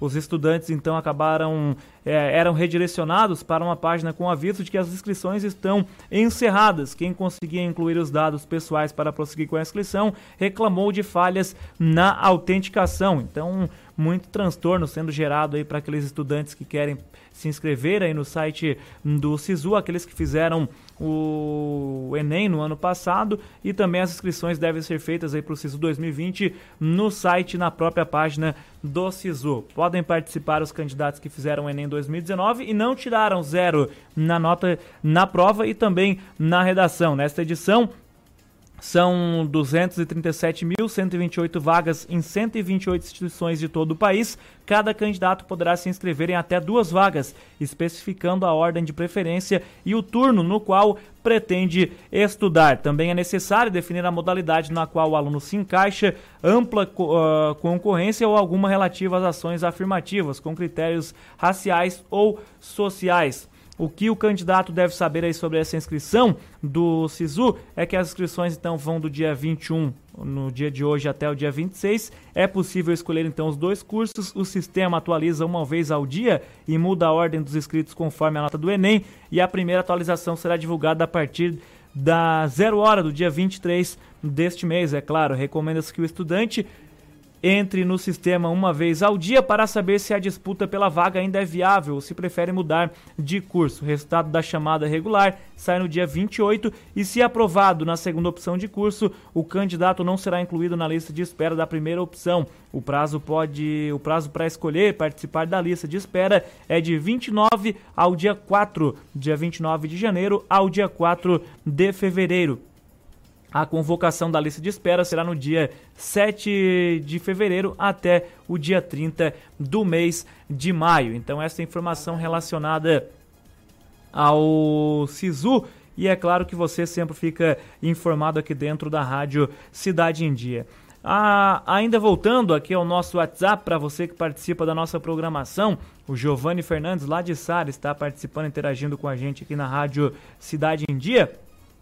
E é claro, um abraço aí para o Giovanni que está sempre sintonizado na programação do FM 89,1. Ainda sobre essa situação, essa reunião que tratou sobre os pedágios no trecho sul da BR-101. A gente tem algumas sonoras disponibilizadas aí pelo, pela assessoria por parte da FECAM que trazem algumas explicações referentes a esta situação. E uma delas é um áudio aí do engenheiro Israel Lazarim, Carneiro de Araújo, da Mais Engenharia Diagnóstica, que fala sobre esse assunto das praças de pedágio aqui no sul do estado de Santa Catarina. Analisando o edital de concessão da NTT, é, obviamente do espectro técnico, o principal problema encontrado no edital foi uh, o estudo de tráfego, ou seja, a contagem de veículos. E essa contagem de veículos, ela caracterizou-se por uma incongruência técnica a partir do momento que essa, a contagem utilizada no estudo de tráfego ocorreu em 2015, número 1. Um. Número 2, mesmo sendo em 2015, essa contagem ocorreu em julho, agosto e setembro deste ano. E também com mais uma contagem em dezembro ainda deste ano. Bom, eu sendo catarinense, entendo que o maior volume de tráfego ocorre nas rodovias da BR-101 em janeiro, fevereiro e março. Então, a incongruência de ter ocorrido em 2015 e ser defasado em relação a 2020, e a incongruência de ocorrer essa contagem no meio do ano e não no período turístico do estado de Santa Catarina, foram a mola propulsora para aumentarmos o foco e o espectro dentro da análise técnica desse edital e chegarmos às conclusões das dissonâncias técnicas adotadas para o alcance da tarifa máxima de R$ 5,19 adotada pela NTT. Pormenorizando ah, essa análise, chegamos à conclusão que não só a contagem de tráfego em loco foi errada, como a taxa de reajuste dessa contagem também foi errada, onde a taxa de reajuste adotada no estudo de tráfego foi de 8%, que é a mesma taxa da última praça de pedágio do trecho já concessionado, que é a praça de Palhoça. Além disso, Fez-se uma análise do acordo do TCU, ou seja, da equipe técnica de engenharia do Tribunal de Contas da União, onde a própria equipe técnica do Tribunal de Contas da União constatou todas as incongruências já elencadas anteriormente, o que vem concomitante com a minha visão técnica de que há incongruência na contagem, há incongruência na taxa de reajuste eh, do volume de tráfego e, diante da natureza de um projeto, de um, um estudo de volume de tráfego, não há outra alternativa técnica senão re realizar uma nova contagem de tráfego em loco. Onde essa nova contagem de tráfego em loco, ela não ocorre em uma semana e um dia, ela ocorre numa rodovia desse calibre ao longo de um ano inteiro, para eliminarmos essa questão da sazonalidade do tráfego ao longo do ano. E quem comentou sobre o assunto, também sobre essa reunião, falando sobre as praças de pedágios aí no trecho sul da BR-101 em Santa Catarina foi o presidente da FECAM, também prefeito de Tubarão, Juarez Ponticelli, que fala aqui no programa sobre essa situação envolvendo as praças de pedágio aqui no sul do estado de Santa Catarina. Com a palavra, então, o prefeito de Tubarão e presidente da FECAM, Juarez Ponticelli.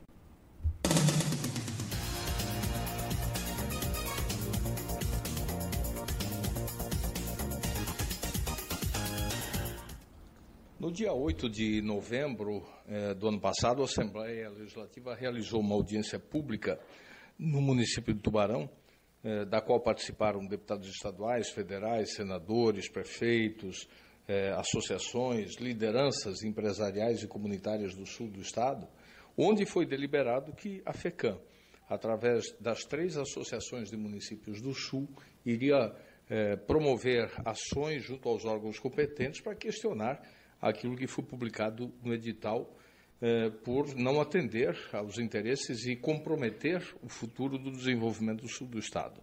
Contratamos eh, estudos sobre essa matéria e tivemos hoje a oportunidade de apresentar, eh, dando conta das ações que já promovemos. Já fizemos eh, uma solicitação de manifestação do Tribunal de Contas da União, a relatora é a, a ministra Ana Reis, esperamos que ela possa se manifestar num curto espaço de tempo, uma vez que nós eh, apontamos uma série de questionamentos no edital que, se levados adiante, vão prejudicar e comprometer muito o desenvolvimento do sul do Estado. As principais preocupações dão conta eh, do valor eh, considerado abusivo que se pretende cobrar uma vez que ele representa o, o quilômetro rodado no sul, custo do pedágio vai representar três vezes o que representa no trecho norte. Isso vai comprometer o desenvolvimento e o futuro do sul do estado, porque vai fazer o sul perder muita competitividade. Nós vamos ter é, novas quatro praças de pedágio, é, a uma distância média de 50 quilômetros cada uma, num valor é, que custará o dobro do que se pratica no norte do estado. Isso vai é, comprometer o nosso desenvolvimento.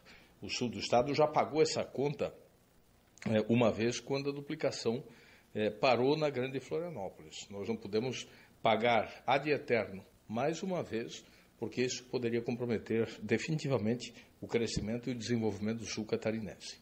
Agora nós aguardamos e a nossa expectativa é de que o Tribunal de Contas da União possa se manifestar antes da, do dia 17, que é o prazo eh, de abertura das propostas, e por isso também vamos eh, protocolar eh, ação junto à Justiça Federal, mostrando essas incongruências, esses equívocos que estão postos no edital, já anunciado pela NTT, que é o último a ser lançado nesse modelo de praças, que é o modelo é, ultrapassado, equivocado e que vai penalizar muito a população. Essa foi a fala do presidente da FECAM e prefeito de Tubarão, Juarez Ponticelli, que está aí envolvido também nessa situação, né, buscando soluções sobre os pedágios no trecho sul da BR-101.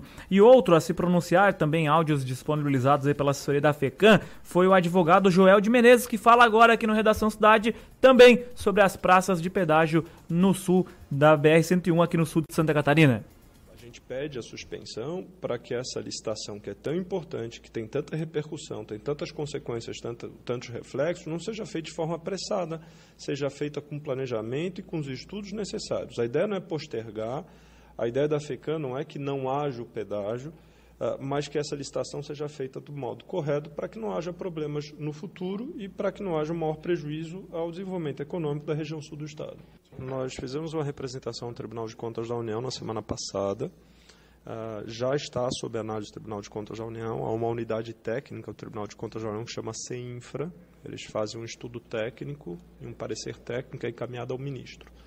Uh, nós já temos uh, a ministra, que vai ser a relatora desse caso, essa representação é a ministra Ana Arraes. Ah, nós, junto com a representação, nós fizemos um pedido cautelar de suspensão do edital, que o edital não seja aberto. A abertura está prevista para o dia 17 de fevereiro. Em paralelo à representação, nós proporemos uma ação judicial nos próximos dias, provavelmente amanhã, né? entre hoje, amanhã e, e, e quinta-feira, mas é, é provável que seja amanhã, com os mesmos argumentos e também com pedido cautelar para suspensão do edital para que ele não seja aberto. Ah, o, o, nosso propósito é que a abertura seja suspensa e então que se determine a NTT que faça uma avaliação melhor, mais pormenorizada, mais detalhada e, sobretudo, mais atualizada sobre os dados, sobre o comportamento desse trecho sul da BR-101. Ah, o, o, nosso principal fundamento é que o tráfego ah, nesse trecho sul da BR-101 foi subdimensionado. Ah, e por que, que foi subdimensionado? Que foi feita uma contagem de tráfego, é contar de fato quantos veículos que passam na rodovia, e é assim que se dimensiona. Essa contagem foi feita só em 2015. Né? Então faz muito tempo, ela está desatualizada e tem uma jurisprudência muito firme do Tribunal de Contas da União, no sentido de que essa contagem tem que eh, datar no máximo, na pior das hipóteses, 18 meses. Né? E aqui, veja, 2015, são quase cinco anos de defasagem. A NTT ela se propôs a atualizar esses valores através de fonte secundária. Qual é a fonte secundária? O movimento da praça de pedágio de Palhoça né, porque ela sabe a quantidade de veículos que passam pela praça de pedágio de Palhoça. Então, ela, uh, o raciocínio dela foi mais ou menos o seguinte: olha, se 2017 aumentou 5% a quantidade de veículos que passou na praça de pedágio de Palhoça, então aumenta 5% naquela contagem que nós fizemos para o trecho sul uh, de 2015. Eles pegaram um percentual que aumentou em Palhoça e projetaram sobre aquela contagem de 2015 relativa a, a, ao trecho sul.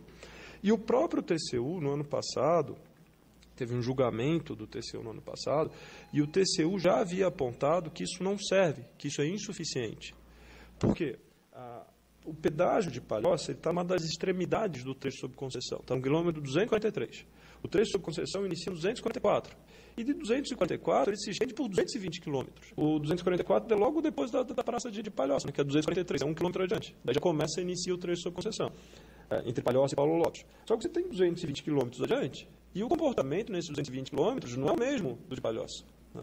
Há vários subtrechos nesses 220 quilômetros que têm um comportamento completamente diferente e precisa ser avaliado. E isso também tinha sido apontado pelo Tribunal de Contas da União.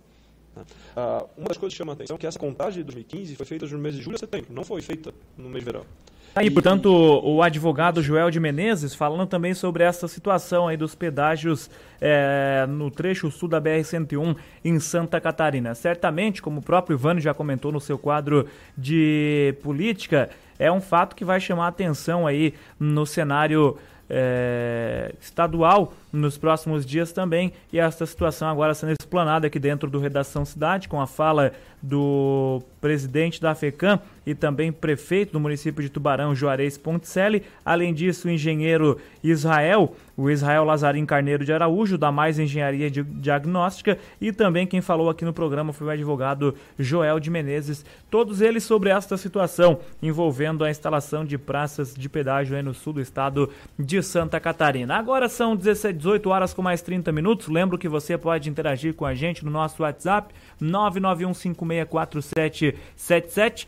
991564777. Este é o número para você participar interagir aqui na programação da Rádio Cidade em Dia. Para você que nos acompanha através das plataformas digitais, também há um canal de interação. Por exemplo, no YouTube, nosso chat ao lado aí da tela de imagem do programa Redação Cidade, você pode deixar o seu comentário, a sua participação aí no Redação Cidade. Ou então no Facebook. Estamos ao vivo no facebook.com barra rádio Cidade em Dia e é claro que a sua participação é sempre bem-vinda. Curta, comenta, compartilhe, interaja, faça parte da programação da rádio Cidade em Dia através das nossas plataformas digitais. Além disso, você pode também acompanhar os bastidores da nossa rádio aqui no Instagram, arroba Rádio Cidade em Dia, e ficar bem informado no Twitter com as principais informações do dia, no Twitter também, arroba Rádio Cidade em Dia. 18 horas e 31 minutos, um breve intervalo, na sequência tem esporte no programa.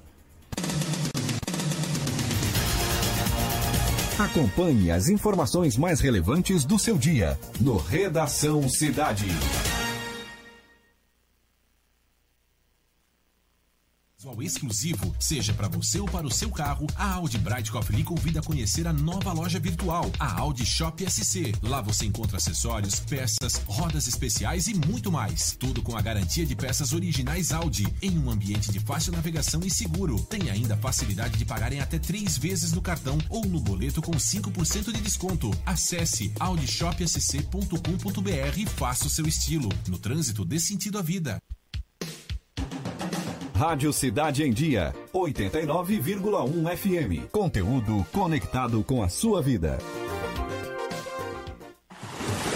Dicas para segurança no verão. Corpo de Bombeiros Militar de Santa Catarina. Previna-se, não seja mais uma vítima. Não ande nos costões, você pode escorregar e cair no mar. Se você ingeriu bebida alcoólica ou fez uma refeição recente, aproveite a faixa de areia. Nos postos de guarda-vidas, pulseirinhas de identificação é só pedir ao chegar na praia. Se você foi queimado por água viva, temos nos nossos postos guarda-vidas vinagre. Nos procure. Em caso de emergência, ligue 193. Participe dos nossos programas pelo Twitter. Faça seu comentário usando a hashtag Rádio Cidade em Dia. Amor, não fique preocupado, mas hoje à noite eu sonhei com o meu ex. Papai, eu tenho dois namorados e estou pensando em ampliar pra três. Querida, me desculpe a franqueza, mas acho que você engordou. Vovó, aquela sua sobremesa é muito ruim, foi por isso que sobrou. Aquele seu perfume que eu adoro, hum, lembra minha primeira namorada. Aquela sua camisa autografada do Brasil não sumiu, eu dei pro filho da empregada. Eu uso seu batom e seus vestidos sempre que você está dormindo. A cada dez vezes que a gente namora, em oito delas acabo fingindo. Tem muitas coisas que a sua família não precisa saber. Mas se você é doador de órgãos, isso você tem que informar. Seja um doador, avise sua família. Uma campanha da APAR. Uma campanha, Grupo Catarinense de Rádios.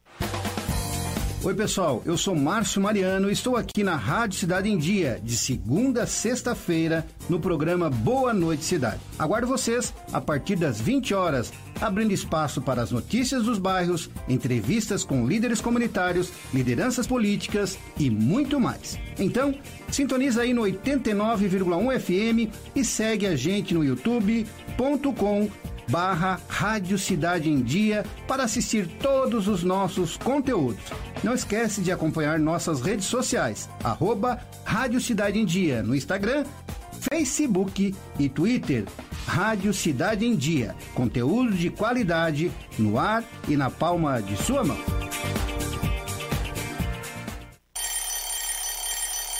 Desperte a sua empresa para o mundo digital. Com gerenciamento de redes sociais e geração de conteúdo online, a Time Marketing Digital torna o seu negócio um case de sucesso. Através de um planejamento estratégico, você conquista novos clientes e potencializa suas vendas. Não perca mais tempo. Seja Digi, seja Time. Entre em contato 48 30 45 17 17. Acompanhe as informações mais relevantes do seu dia no Redação Cidade.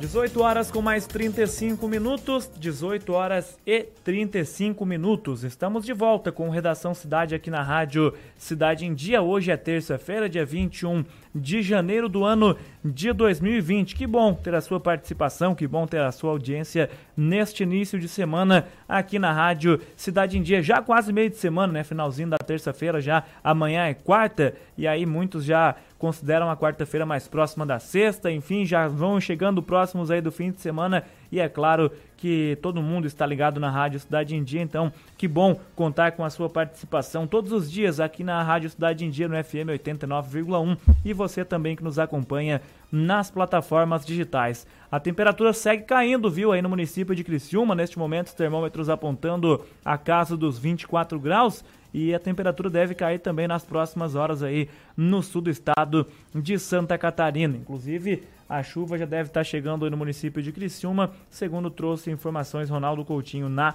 previsão do tempo. Mas Queremos saber se vai chover amanhã ou não no jogo do Criciúma, na estreia do Tigre no Campeonato Catarinense. Mas queremos amanhã é chuva de gols no Majestoso. Quem sabe o Criciúma inicia o ano com o pé direito com uma boa vitória diante do Galo do Oeste, o Concórdia, no estádio Heriberto Wilson. Quem fala sobre o Criciúma Esporte Clube as principais informações do esporte no programa é Heitor Carvalho.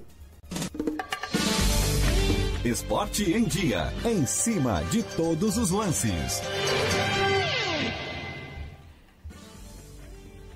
Heitor já tá pronto, tá definido pro jogo de amanhã. Eu sei que os atletas aí, a grande maioria, ou a maioria, acabaram tendo seu nome, seus nomes publicados no BID, né? O Criciúma com um bom grupo aí para condições de jogo para amanhã, na estreia do Catarinense. Boa tarde.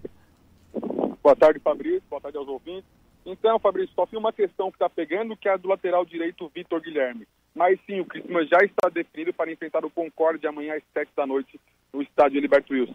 O Criciúma vai a campo com Paulo Genesi no gol, Carlos César na lateral direita, Rodrigo Milanês e Murilo Gomes fazendo a dupla de zaga, Bruno na lateral esquerda, Adenilson como primeiro volante, Foguinho como segundo volante e Alisson Tadei como meio campo. O ataque, o trio ofensivo, será formado por Andrew, Jajá e João na coletiva onde informou o time, Cavalo respondeu à questão do Luiz não estar como titular, afirmando que o Paulo Genesini foi quem terminou a Série B na titularidade, por isso é ele quem está jogando, e também justificou a escalação do João por ter feito uma boa Copa São Paulo, ter jogado muito bem lá, e por isso está como titular do Criciúma Esporte Clube nesse jogo que marca a temporada, a abertura da temporada 2020 para o Criciúma, Fabrício.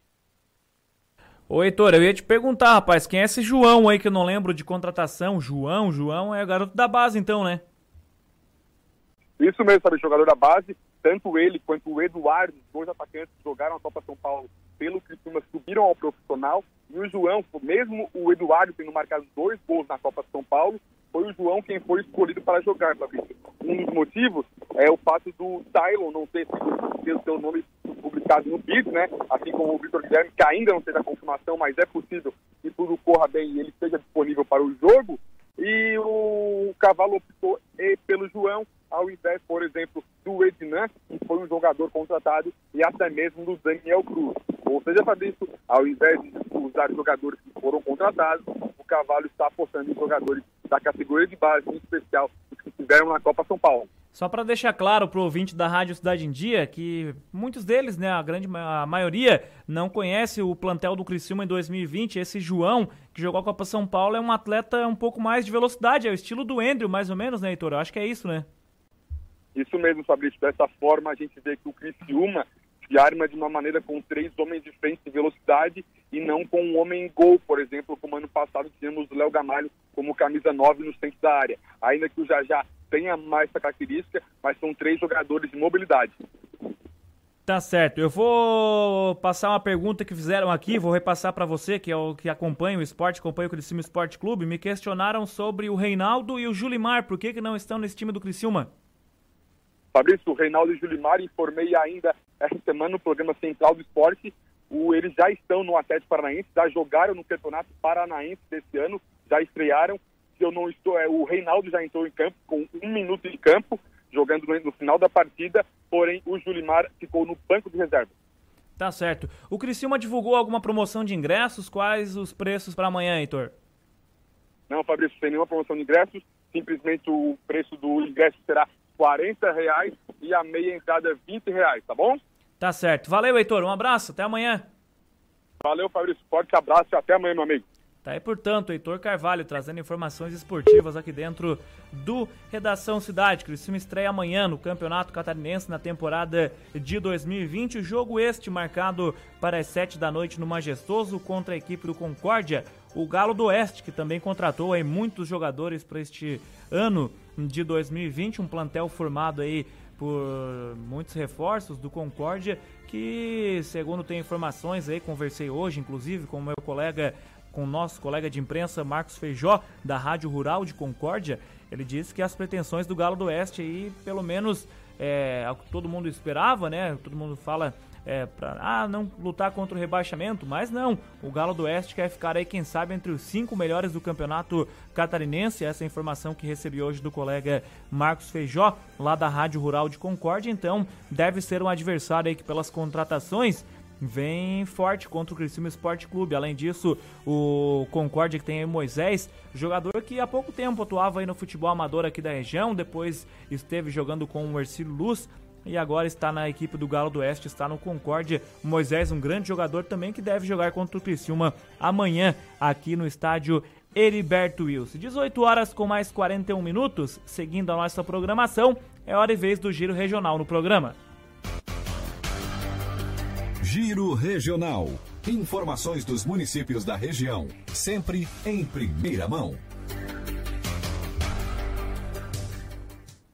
O segundo período de matrículas de alunos na rede estadual de ensino começa nesta quinta-feira, dia 23, com 145 mil vagas disponíveis. O cadastro deve ser feito pelos pais ou responsáveis na plataforma online da Secretaria de Estado da Educação, que será aberta a partir das 9 horas de quinta e fechada às 23h59 do dia 29 de janeiro. As vagas serão preenchidas por ordem de acesso, ou seja, ficarão reservadas para quem solicitar Primeiro, ao fim do cadastro online, será gerado um protocolo de pré-matrícula que deve ser anotado. Para efetivar a matrícula, os pais do estudante devem comparecer à escola entre os dias 23 e 30 de janeiro com o protocolo e a seguinte documentação: certidão de nascimento carteira de identidade, histórico escolar, atestado de frequência, comprovante de residência, uma foto 3x4, além da carteira de vacinação.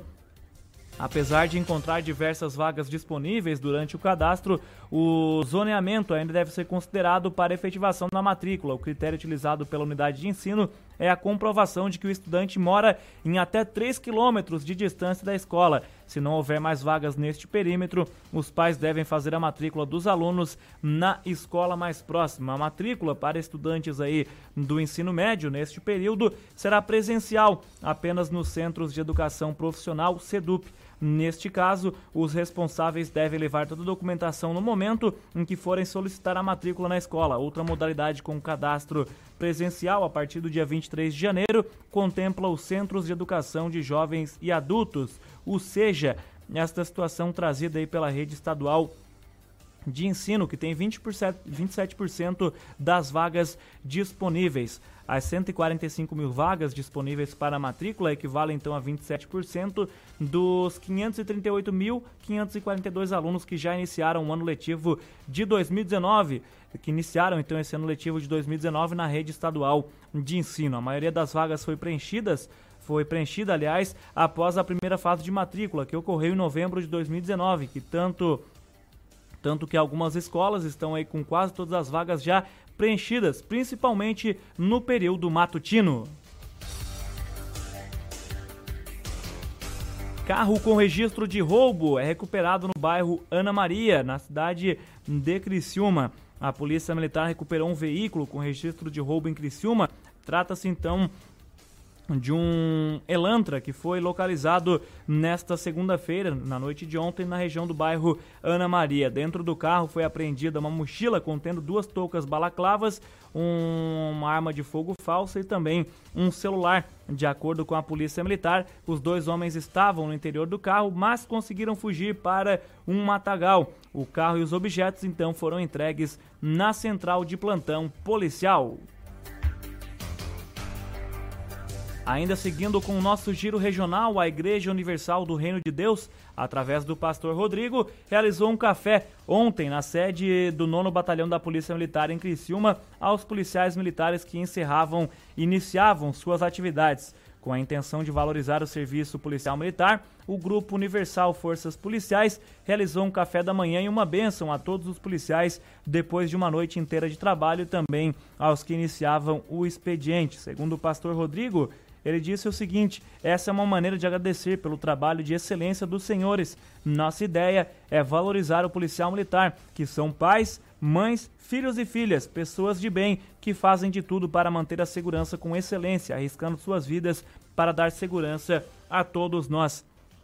O projeto se estende aí por todas as segundas-feiras na sede do 9 Batalhão de Polícia Militar e segundo então é, acabou comentando o comandante da 6 Região de Polícia Militar, o Coronel Cosme Manique Barreto, durante a troca de serviço dos policiais que haviam trabalhado na parte da noite de domingo, foram surpreendidos aí com um maravilhoso café da manhã ofertado pela Igreja Universal. São gestos assim da sociedade que motivam uma das mais atuantes polícias e que tenho certeza que os serviços prestados serão cada vez melhor, pois estive presente às 6h45 desta manhã e vi a surpresa, a satisfação e o sentimento de gratidão de cada policial militar que adentrava no refeitório e tinha ao seu dispor uma mesa farta para saciar, destacou então o comandante da 6 Região de Polícia Militar, o Coronel Cosme Manique Barreto.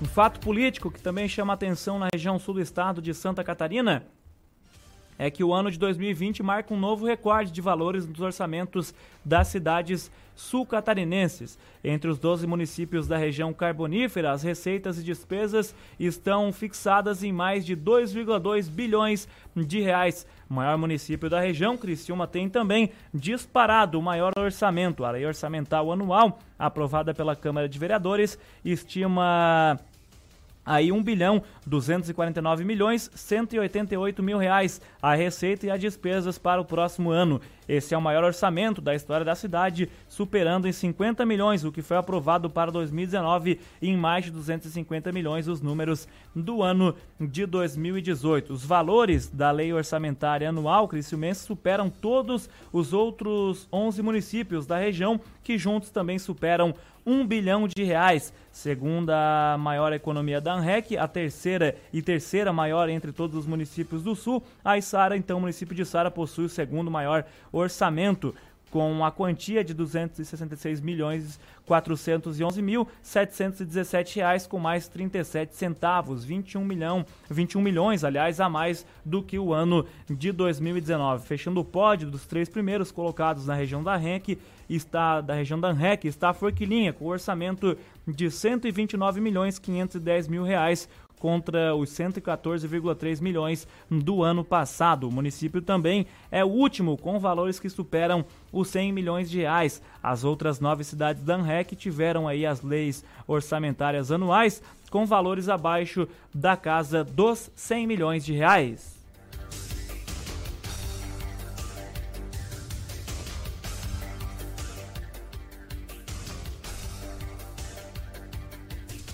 E assim a gente encerra o nosso giro regional desta terça-feira aqui na Rádio Cidade em Dia. As principais informações do sul do estado de Santa Catarina você acompanha aqui na Rádio Cidade em Dia, claro, dentro do programa Redação Cidade, um balanço daquilo que foi notícia durante todo dia no cenário nacional, no cenário estadual e também internacional. Aqui você fica bem informado, comprometimento com o jornalismo. Inclusive, mais uma matéria do cenário nacional, trazida e destacada pelo portal G1, que vem do Espírito Santo.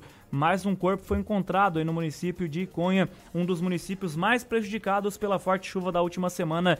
Esse corpo foi encontrado nesta terça-feira, segundo a Defesa Civil. O portal G1 destaca ainda que a pessoa não foi identificada, mas a informação é de que seria uma mulher. Com isso, subiu para sete o número de mortos em decorrência do temporal. Nas cidades mais atingidas pelo temporal, mais de 2.200 pessoas estão ainda fora de casa para ver o estrago que foi este temporal. O corpo foi encontrado por, pelo lavrador, o lavrador Solimar José Gomes, no meio de uma plantação de bananas, local que fica a cerca de 5 quilômetros do centro da cidade. Ele disse que estava olhando os estragos do temporal na propriedade, que toma conta quando viu o corpo na beira do rio. Ele comentou o seguinte: eu vi primeiro uma mão, levei um susto porque nunca tinha visto algo assim. A gente fica muito triste com isso, mas pelo menos o corpo foi encontrado. Este corpo foi levado então pelo Serviço Médico Legal, o SML, que aqui na região temos também o IML, para ser identificado. Agora são quatro, então, o número de mortos encontrados e também né, em Conhe, três em Alfredo Chaves. A quantidade de pessoas fora de casa também subiu. 2.204 pessoas estão desalojadas e 78 pessoas estão desabrigadas nas cidades mais afetadas pela chuva. Muitas famílias perderam tudo o que tinham, inclusive porque a água chegou a atingir o segundo andar dos imóveis. O nível do rio acabou subindo cerca de 5 metros. Então é um fato que chama muita atenção e que obviamente desperta o sentimento de solidariedade nessas pessoas que já estão ajudando também as pessoas aí que foram atingidas por esse temporal no Espírito Santo e gera uma tristeza, é claro, porque é, muitas pessoas, muitas famílias acabaram sendo prejudicadas com esse temporal, além das mortes que são reparos aí, que são é, causas irreparáveis que acabaram sendo registradas por este temporal que acabou atingindo na semana passada o estado do Espírito Santo e uma informação obviamente que muito triste aí mais um corpo acabou sendo encontrado no dia de hoje devido aí essa pessoa acabou sendo vítima deste temporal ou destes temporais e ainda não tivemos a identificação desta pessoa mas segundo informou o portal G1. Inicialmente, esse corpo seria de uma mulher, certamente será identificada nas próximas horas pelo Serviço Médico Legal, o SML, lá no Espírito Santo. Aqui temos o IML, lá foi denominado então o, o Serviço Médico Legal, o SML. Agora 18 horas com mais 52 minutos. Vamos fechando o programa Redação Cidade desta terça-feira agradecendo a sua participação e a sua audiência aqui na Rádio Cidade em Dia. Você que esteve conectado com a gente durante esta tarde de terça-feira no FM 89,1 e também nas nossas plataformas digitais. Muito obrigado pela sua participação. Permaneça conectado na Rádio Cidade em Dia, no FM 89,1 e também nas nossas plataformas digitais, porque daqui a pouquinho vem Beatriz Formanski com o programa atual, trazendo seus convidados aqui e muita informação para o ouvinte da Rádio Cidade em Dia. Agradeço então mais uma vez a sua participação. Fiquem todos com Deus, que aqui a gente vai com ele também. Um abraço, tchau, até mais. Fechamos a conta de mais um dia cheio de notícias. Fique conectado com a gente nas nossas redes sociais e fique por dentro de tudo o que acontece. Até a próxima edição do Redação Cidade.